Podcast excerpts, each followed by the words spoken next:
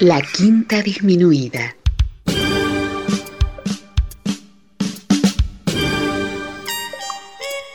Jazz desde la ciudad más cercana al cielo.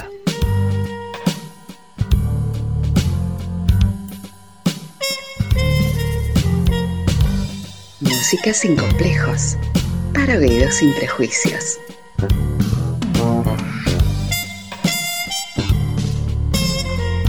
Una producción de Nicolás Peña.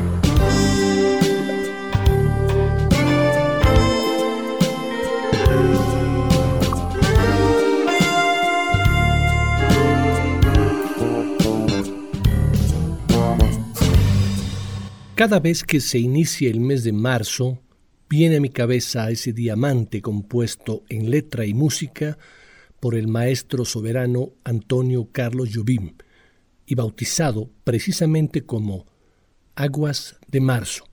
Fue exactamente hace 50 años.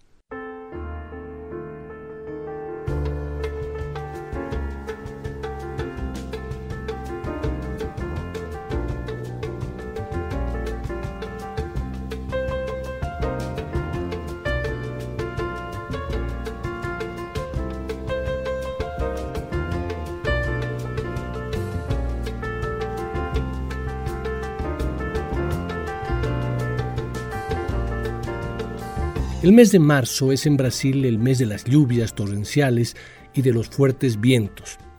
Allí se acaba el verano y después de las lluvias, que todo lo arrastran, palos, piedras y todo tipo de objetos, aparece el esplendor verde de todo lo que florece, como si empezara la vida de nuevo.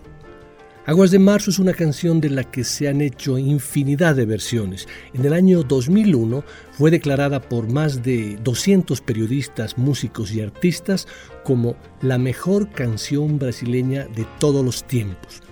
Su compositor, Tom Jobim, como se lo conocía, fue uno de los padres de la bossa nova, del nuevo estilo, un subgénero del samba y el jazz. Sus orígenes musicales fueron la música clásica de Claude Debussy, Heitor Villalobos, Frédéric Chopin, así también como el folclore brasileño, el samba, el jazz y los musicales de Broadway.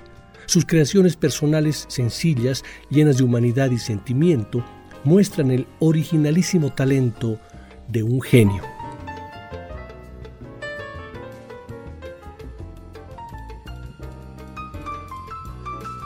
En 1974, Tom Jobim había editado junto a la cantante brasileña Elis Regina el álbum Tom and Elis, donde aparecía también la canción Aguas de Marzo, que para Frank Sinatra es lo más cercano a la perfección. Lo es. Es una de las más hermosas catedrales de la bossa nova y la canción que refleja el intento de Jobim de una nueva vida. Tom y Elis son un ejemplo de seres humanos creativos y sensibles que amaban la vida y que nunca renunciaron a la esperanza, ya que pase por lo que pase en la vida, la esperanza está incrustada en lo más profundo del ser humano. Como ya había escrito Tales de Mileto 500 años antes de Cristo, la esperanza es el único bien común a todos los hombres. Los que todo lo han perdido, la poseen aún. La versión de Aguas de Marzo a cargo de Tommy Ellis es una verdadera obra maestra que la hemos escuchado varias veces en nuestra sesión yacera de la quinta disminuida. Es un tema que podría escucharlo mil veces y no sentiría el mínimo empalago. Pero hoy, 3 de marzo de 2022, quiero arrancar el programa con una versión maravillosa, muy similar a la que canta Elise, la versión que canta su hija. María Rita.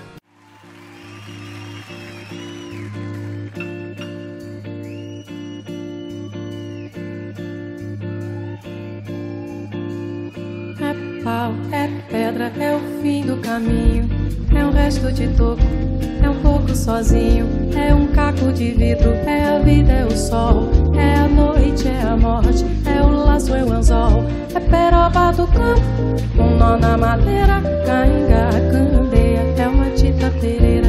É madeira de vento, tombo da ribanceira, é um mistério profundo, é um queira ou não queira, é o vento ventando, é o fim da ladeira, é a viga, é o vão, festa da comieira chovendo, é conversa, ribeira das águas de março.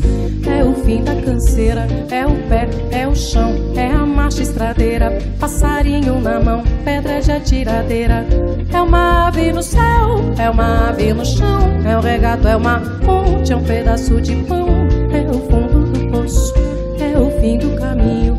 No rosto um desgosto, é um pouco sozinho. É um estrepe, é um prego, é uma ponta, é um ponto, é um pingo pingando, é uma conta, é um ponto, é um peixe, é um gesto, é a prata brilhando, é a luz da manhã, é o tijolo chegando, é a lenha, é o dia, é o fim da picada, é a garrafa de cana, estilhaço na estrada, é o projeto da casa, é o corpo na cama, é o carro enguiçado, é a lama, passo, é uma ponte, é um sapo, é uma rã, é um resto de mato na luz da manhã. São as águas de março fechando o verão. É promessa de vida no teu coração.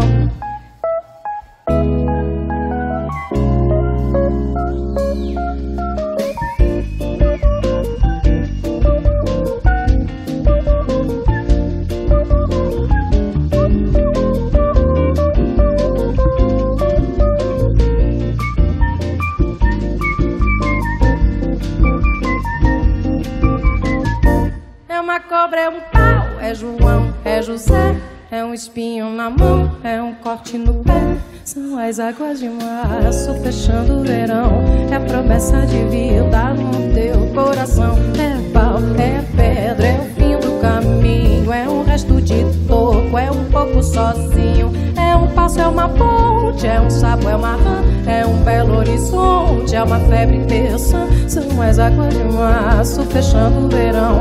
É promessa de vida no teu coração Au, pedra, in, inho, testo, oco, oco, inho, aco, vidro, vida, ó, pude, forte, aço, qual são as águas de março, fechando o verão, é a promessa de vida no teu coração, vá, vá, dá, dá, dá, dá, vá, dê, dá, dá, hanamané, dá, dá, hanamané, dá, dá, hanamaná, hanamaná, hanamaná,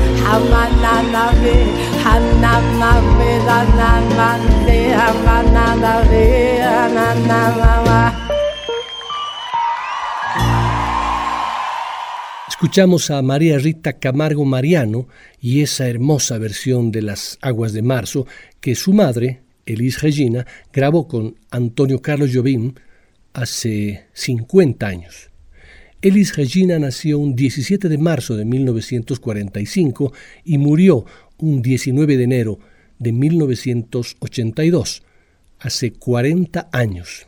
Elis había empezado en el mundo de la música a los 7 años. Con el tiempo llegó a ser conocida como la más grande cantante del Brasil era una mujer llena de vitalidad y amor por la vida. Cuando hizo algunas giras artísticas por varias ciudades de Europa, siempre procuraba dejar claro que Brasil no era solo un pueblo de carnaval. Elisa era crítica con el gobierno brasileño de entonces, lo que llevó a especularse que este fuera el responsable final de su temprana muerte, a los 36 años. Oficialmente se estableció que su muerte se debió a una sobredosis de alcohol y drogas. Sin embargo, las especulaciones cundieron, dado que su autopsia tardó demasiado tiempo en llevarse a cabo y son muchos los que creen que Elise fue suicidada. Elise medía un metro cincuenta y cinco, no tenía la pinta de una estrella, era estrábica, rechoncha y cobardona, pero una vez que subía al escenario, se transformaba. Cantaba bossa nova, música popular y jazz, y cuando lo hacía, movía los brazos como si fueran las hélices de un helicóptero. Tenía un carácter fuerte y aguerrido, celosa, movediza, paranoica, pero también intensa, fascinante y magnética. Elise teje eslabones fuertes e intrincados, defiende sus verdades a golpes de mentira para prevalecer. Es una peleona natural, la visquera le crece con cada rabieta, manipula su entorno minuciosamente y explota igual de fácil que logra serenarse. Tiene la mecha corta y las antenas largas y encuentra de inmediato el lado flaco de su oponente.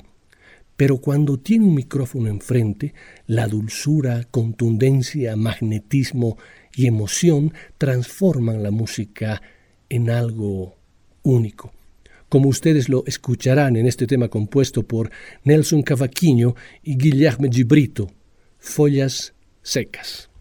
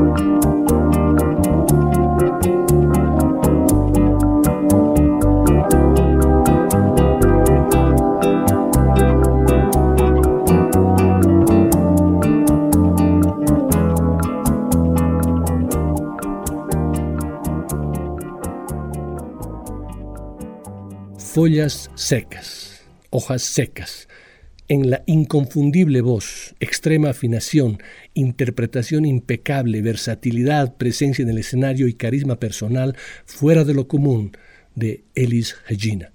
Las hojas secas que caen de una rama son hojas que ya terminaron su vida en el árbol, pero que comienzan otra en el suelo gracias a la imaginación de los poetas. Son las hojas de otoño, son las autumn leaves, compuesta por Joseph Cosma en la música y Jacques Prévert en la letra. Son de las pocas cosas que hay en el panteón del jazz menos habituales que un estándar compuesto por un húngaro y un francés. Un tema que fue y es interpretado por los más importantes músicos de jazz. Errol Garner, Ahmad Jamal, Cannonball Adderley, Miles Davis, Bill Evans, Jim Hall, Keith Jarrett, Chet Baker y un interminable etcétera. Hoy la escucharemos a cargo del apuesto, jactancioso, decidido, irreverente, pendenciero, poco amigo de la ley, a quien cualquier acepción de guapo le cuadra. Y a despecho de su furia autodestructiva, alguien con suerte, con mucha suerte. Me refiero al gran saxo alto Art Pepper, de quien Jeff Dyer, cuando Pepper estaba en prisión, escribió en una parte de su libro But Beautiful lo siguiente.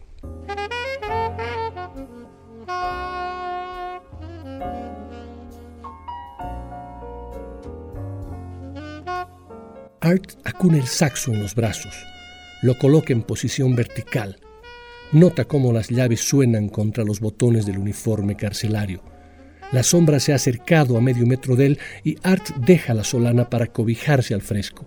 Después de unas cuantas escalas, comienza a tocar una melodía sencilla que conoce bien, algo con lo que ir cortejando el instrumento, acostumbrándose a la boquilla, recuperando la digitación. Toca despacio. Un par de tipos chasquean los dedos, ve un pie que se mueve ligeramente en el patio luminoso. Durante un par de minutos solo toca la melodía. Luego comienza a alejarse de ella, primero con cautela, con cuidado de no perderse. Oye a alguien pronunciar su nombre, es consciente de que cada vez hay más gente en el patio escuchándolo. El murmullo de voces se apaga. Los prisioneros se han distribuido por el patio creando el espacio perfecto. Aunque todavía toca la melodía, es como si la fuera cortando gradualmente y dejándole cada vez menos margen de maniobra hasta que ya solo puede gritar, rasgarse como alguien golpeándose la cabeza contra la pared de la celda.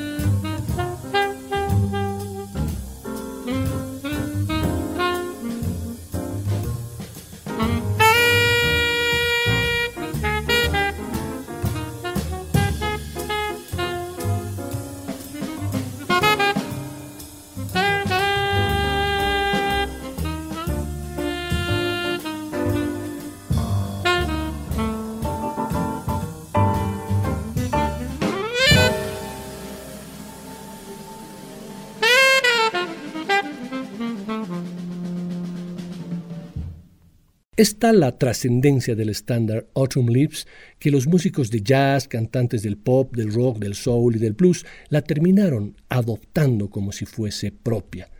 Por cierto que, además de haber sido compuesta originalmente por un húngaro y un francés, la canción, en parte, también es de propiedad británica, o cuando menos propiedad de Sir Paul McCartney, pues los derechos de publicación pertenecen a MPL Communications, la empresa del ex Beatle. Hojas muertas que ahora escucharemos interpretada por otro gigante inglés, maestro de la guitarra, eh, de fraseo vocal hipnótico y un músico fundamental para entender el rock y el blues post-60, Eric Clapton.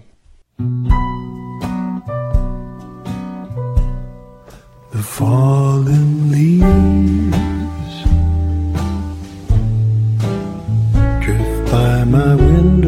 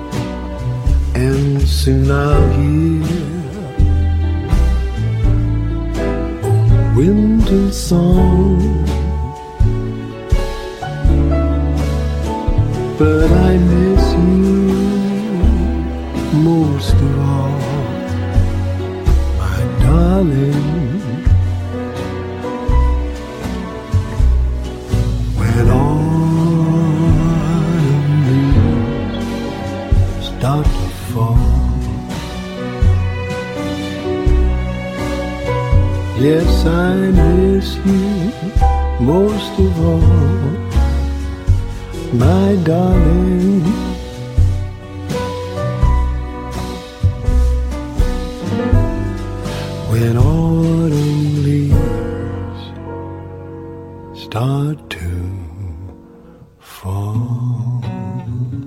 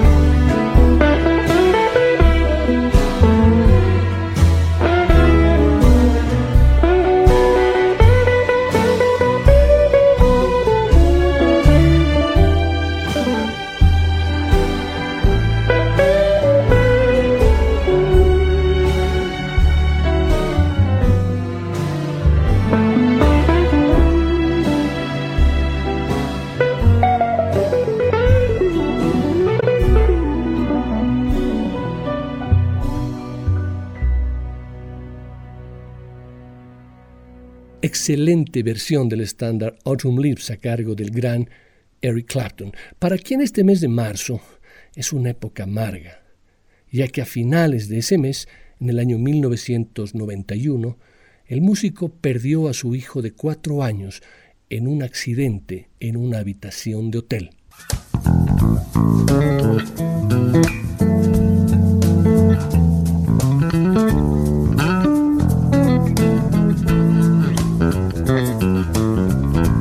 La tragedia tuvo lugar una mañana de marzo de 1991. Lori del Santo, su pareja de entonces, y Connor, su hijo, habían ido a visitar a Eric Clapton a Nueva York para pasar un tiempo en familia, ya que la pareja estaba separada. Con este encuentro en Nueva York, Clapton, que estaba poco presente en la vida del niño, se había propuesto fortalecer la relación padre e hijo. Una de las actividades planeadas por Eric fue ir con su hijo al circo de Long Island. La pasaron tan bien que la alegría los inundaba. Cuando Clapton regresó al hotel, miró a su expareja y le dijo que por fin entendía lo que significaba tener un hijo y ser padre. La mañana siguiente, el 20 de marzo, Eric había quedado en ir a buscar a Lori y Connor al apartamento de la calle 57 de Manhattan donde se hospedaban para llevarlos al zoológico de Central Park. Connor estaba jugando con la niñera, corriendo y escondiéndose en el departamento, mientras tanto Lori se estaba alistando. Eran las 11 de la mañana. Lori gritó desde el baño para que se diera prisa y Connor le dijo que estaría en un minuto. El conserje del edificio estaba limpiando los ventanales del apartamento y Lori pidió a la niñera que no perdiera de vista al niño, ya que estaba corriendo. La niñera, que jugaba a perseguir al niño, se paró en seco cuando el conserje le advirtió de que había abierto el ventanal. Connor, que no se había enterado de que habían quitado el cristal de la ventana, aprovechó para tomar ventaja y salir corriendo en dirección al ventanal. En ese instante se escuchó un grito desgarrado, que no era de Connor era de la niñera que vio cómo Connor caía al vacío desde el piso 53. Lori corrió a la habitación gritando de forma histérica cuando vio la ventana abierta y comprendió lo que acababa de ocurrir. Connor Clapton, de solo cuatro años, cayó por la ventana desde un piso 53 de aquel edificio. Eric Clapton se dio cuenta de todo lo que Connor significaba para él justo el día antes de que su hijo muriera. El entierro de Connor fue en Inglaterra. Pocos días después de la despedida final de su hijo, Clapton revisaba en su mansión el correo, cientos de cartas de sus admiradores que le expresaban cariño y que con sus condolencias trataban de confortar a su ídolo. Entre ellas, descubrió un sobre verde con una pequeña tarjeta dentro. Estaba repleta de garabatos coloridos en letras temblorosas y a veces difíciles de entender, que decía Te amo, Quiero verte de nuevo. Beso. Connor. Era una carta que Connor le había pedido a la madre que le ayudara a escribir unos días antes de su muerte. Ella había escrito en una hoja lo que él le dictaba y luego el niño copió las letras una por una en su tarjeta. Un año después, Eric Clapton trató de calmar su dolor a través de la música. Y al igual que su pequeño hijo, le escribió una carta que la remitió al cielo y que luego se convertiría en Tears in Heaven, el mayor éxito de su carrera.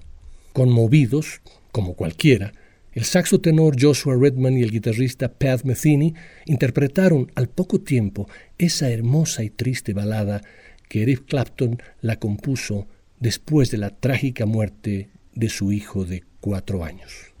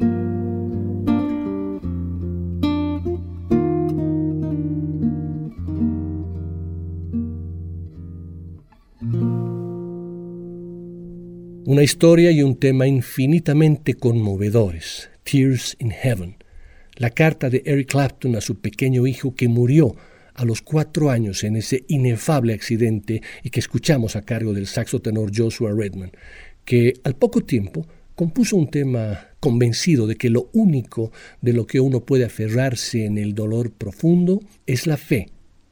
Junto a Brad Meldo al piano, Brian Blade a la batería, Christian McBride al contrabajo, el saxo de Redman nos acaricia con este tema titulado Fate.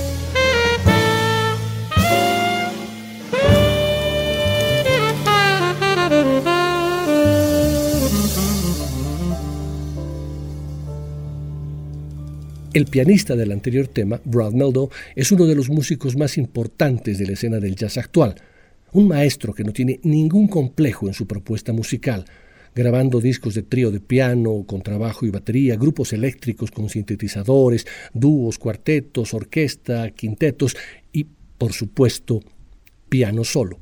El 20 de septiembre del año 2020 sorprendió a todos con un concierto en la Filarmónica de París, un concierto dedicado exclusivamente a la obra de los Beatles, interpretando 11 temas de la mejor banda del siglo XX. Un concierto de piano solo en esta importante sala de conciertos sinfónicos que cuenta con 2.400 butacas. Después de finalizada la presentación, el público pedía más y más. No se movían de sus butacas.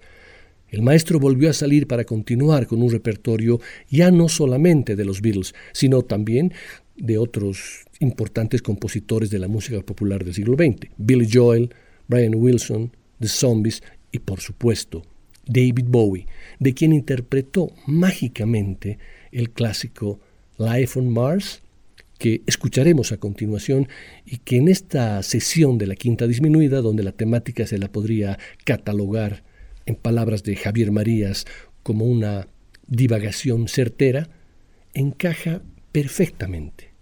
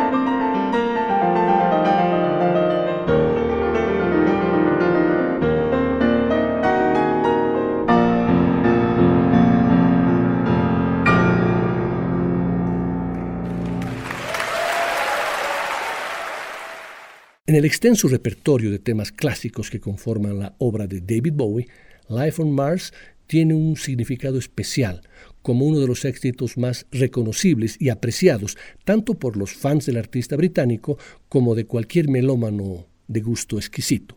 Sin embargo, esta canción tiene una letra un tanto enigmática y difícil de descifrar, lo cual a menudo hace que la gente se pregunte qué quiso decir Bowie al momento de componerla. Contenida en el álbum Hanky Dory, la pieza se dio a conocer en el año 1971, durante la etapa temprana de David Bowie que precedió a su reconocida fase como ícono del glam rock. En Life on Mars ya se escucha la emotividad, los acordes invertidos de piano y los arreglos orquestales que el artista continuaría explorando más adelante en su discografía.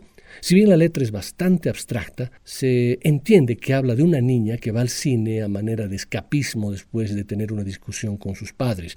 El mismo Bowie dijo alguna vez que la canción trata de la reacción de una niña a los medios de comunicación, que se descubre a sí misma decepcionada de la realidad, que aunque está viviendo la melancolía de la realidad, se le dice que hay una vida mucho mejor, lejos, en otra parte, y ella está amargamente decepcionada de no tener acceso a ella.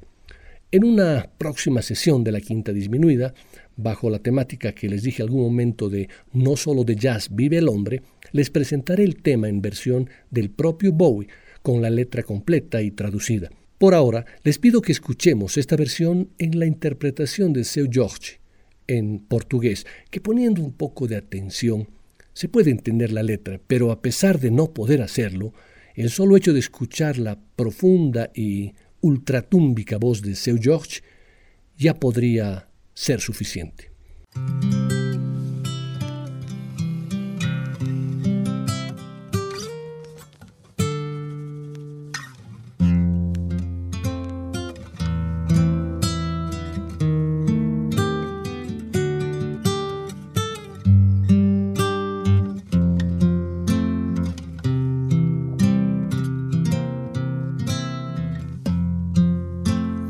Vezes o coração não consegue compreender o que a mente não faz questão e nem tem forças para obedecer. Quantos sonhos já destruí e deixei escapar das mãos. Se o futuro assim permitir, não pretendo viver em vão meu amor, não estamos sós. Tem um mundo a esperar por nós. No infinito do céu azul. Pode ter vida em Marte, então vem cá, me dá sua língua. Então vem, que eu quero abraçar você. Seu poder vem do sol, minha medida meu bem, vamos viver a vida. Então vem, senão eu vou perder quem sou. Vou querer me mudar para uma life on Mars.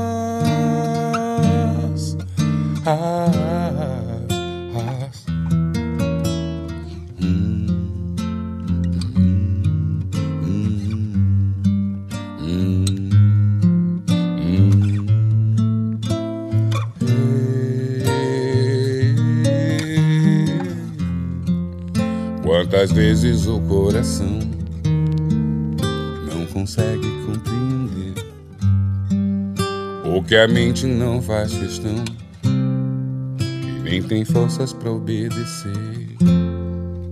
Quantos sonhos já destruí e deixei escapar das mãos. Se o futuro assim permitir, não pretendo viver em vão.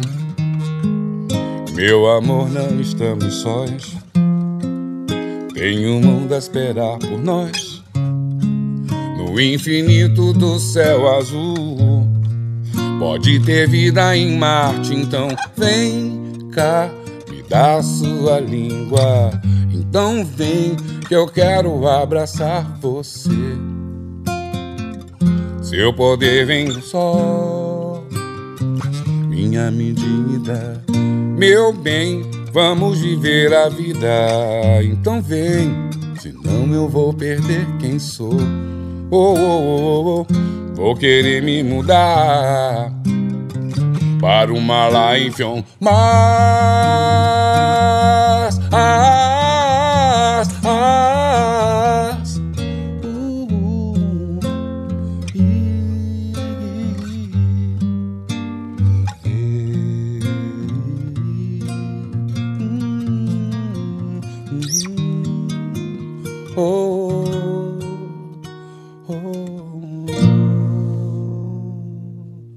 Siguiendo un poco más con David Bowie, ¿sabían ustedes que fue a él a quien primero se le encargó pensar en una letra y ser el intérprete del archiconocido hit de Frank Sinatra, My Way?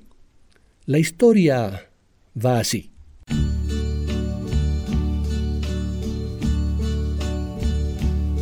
A finales de los 60, David Bowie recibió el encargo de adaptar al inglés la letra de una canción francesa. Aunque su propuesta fue rechazada y el tema francés se convirtió en un himno de Frank Sinatra, este proyecto fracasado sirvió para plantar la semilla de lo que sería el tema que escuchamos anteriormente, Life on Mars. El fin de su corta relación con la cantante francesa France Gall, ganadora de Eurovisión en 1965 con Poupée désirée, Poupée de son, sirvió a Claude François como tema de la canción que compuso junto a Jacques Revaux, Comme d'habitude, en 1967, que traducida al castellano sería como de costumbre. Narraba en primera persona lo fría que puede ser la vida de una pareja que está abocada al fracaso. Un año después de la publicación, Ken Pitt, el representante de David Bowie, pensó que aquella balada francesa podría ser un filón al traducirla al inglés y pidió al músico que realizara una adaptación de la letra.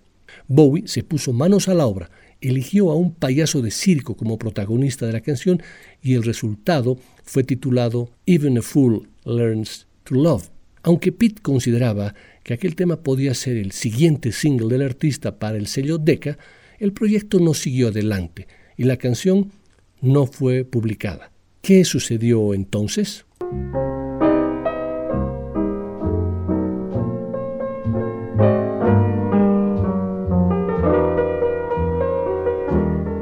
Ni Ken Pitt fue el único al que le llamó la atención Comme d'habitude, ni David Bowie fue el único en adaptar su letra del francés original al idioma de Shakespeare.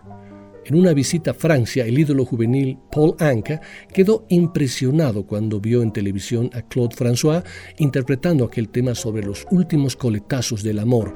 Y en cuanto regresó a Estados Unidos, compró los derechos de la canción y reescribió su letra cambiándola por completo. Aquel tema francés de desamor se convirtió en My Way. Una canción en la que un hombre, en el ocaso de la vida, decide hacer un repaso de todos los desafíos a los que tuvo que enfrentarse y de cómo consiguió superarlos, siendo siempre fiel a sí mismo. Paul Anka era consciente de que esa balada necesitaba un intérprete que le diera credibilidad y no tardó en darse cuenta de quién podía ser el candidato idóneo. Frank Sinatra era perfecto para cantar My Way, desde luego, yo jamás hubiera podido hacer lo que él hizo con aquella canción, decía Polanca. Entonces se presentó ante los representantes de la discográfica RCA Víctor y les expuso por qué había preferido elegir a Sinatra en lugar de interpretarla él mismo. Todavía estoy en mis 20 primaveras, pero ahí fuera hay un hombre con medio siglo de vivencias a sus espaldas y, por lo tanto, tiene mucha más experiencia que yo. Así se elige un cantante de la misma manera que se elegiría un actor. Frank Sinatra grabó My Way, que se incluyó en el álbum homónimo publicado en 1969. La canción no fue un éxito instantáneo, sino que como si de un buen vino se tratara, se fue convirtiendo en un hito con el paso de los años. Aunque puede parecer considerado como el tema más famoso de Frank Sinatra, a la voz nunca le entusiasmó por su letra autocomplaciente. Él decía, odio esa canción, odio con todas mis fuerzas ese éxito pop de Paul Anka que se ha convertido en una especie de himno nacional. Lo que sí amo es interpretar canciones profundas, deprimentes, canciones de salón, como esta que me encanta cantar y que se llama Todo me pasa a mí. Eso dice Frank Sinatra, a quien lo escucharemos exactamente con esa canción. Everything happens to me.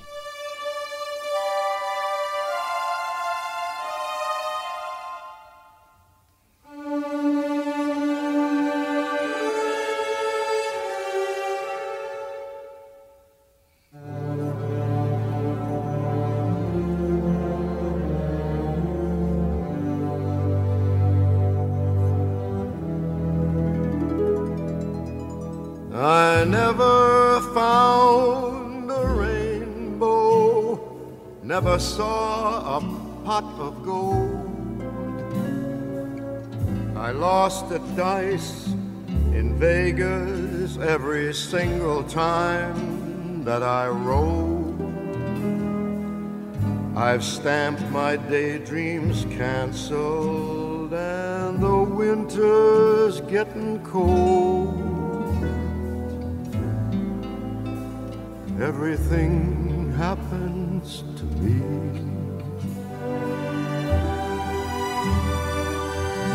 I've known a lot of ladies, but there's something that I lack. Each time that there's a breakup, I'm the one who holds the sack. And when I give my heart away, I always get it back. Everything happens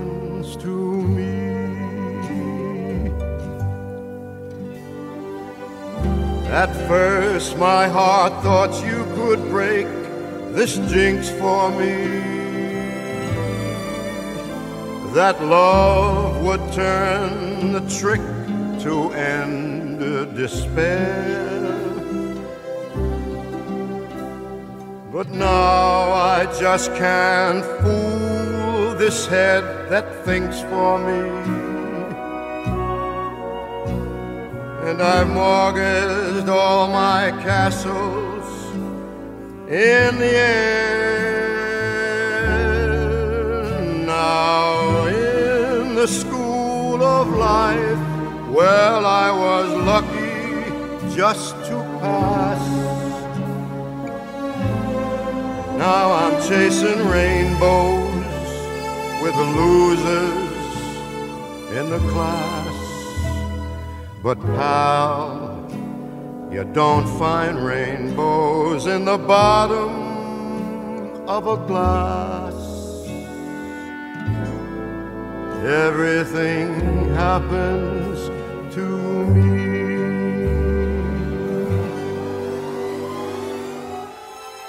telegraphed and phoned. I sent an airmail special too. Your answer was goodbye, and there was even postage due. I fell in love just once and then it had to be with you. Everything happened.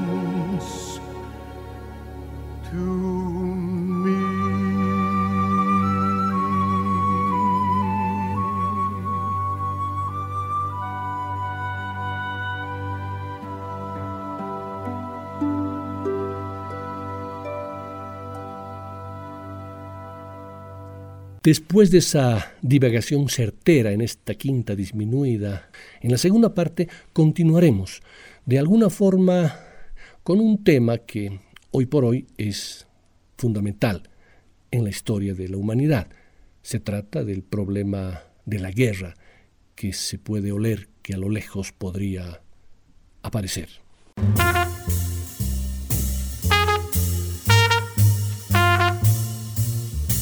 Después del corte, volverá el swing. De la quinta disminuida.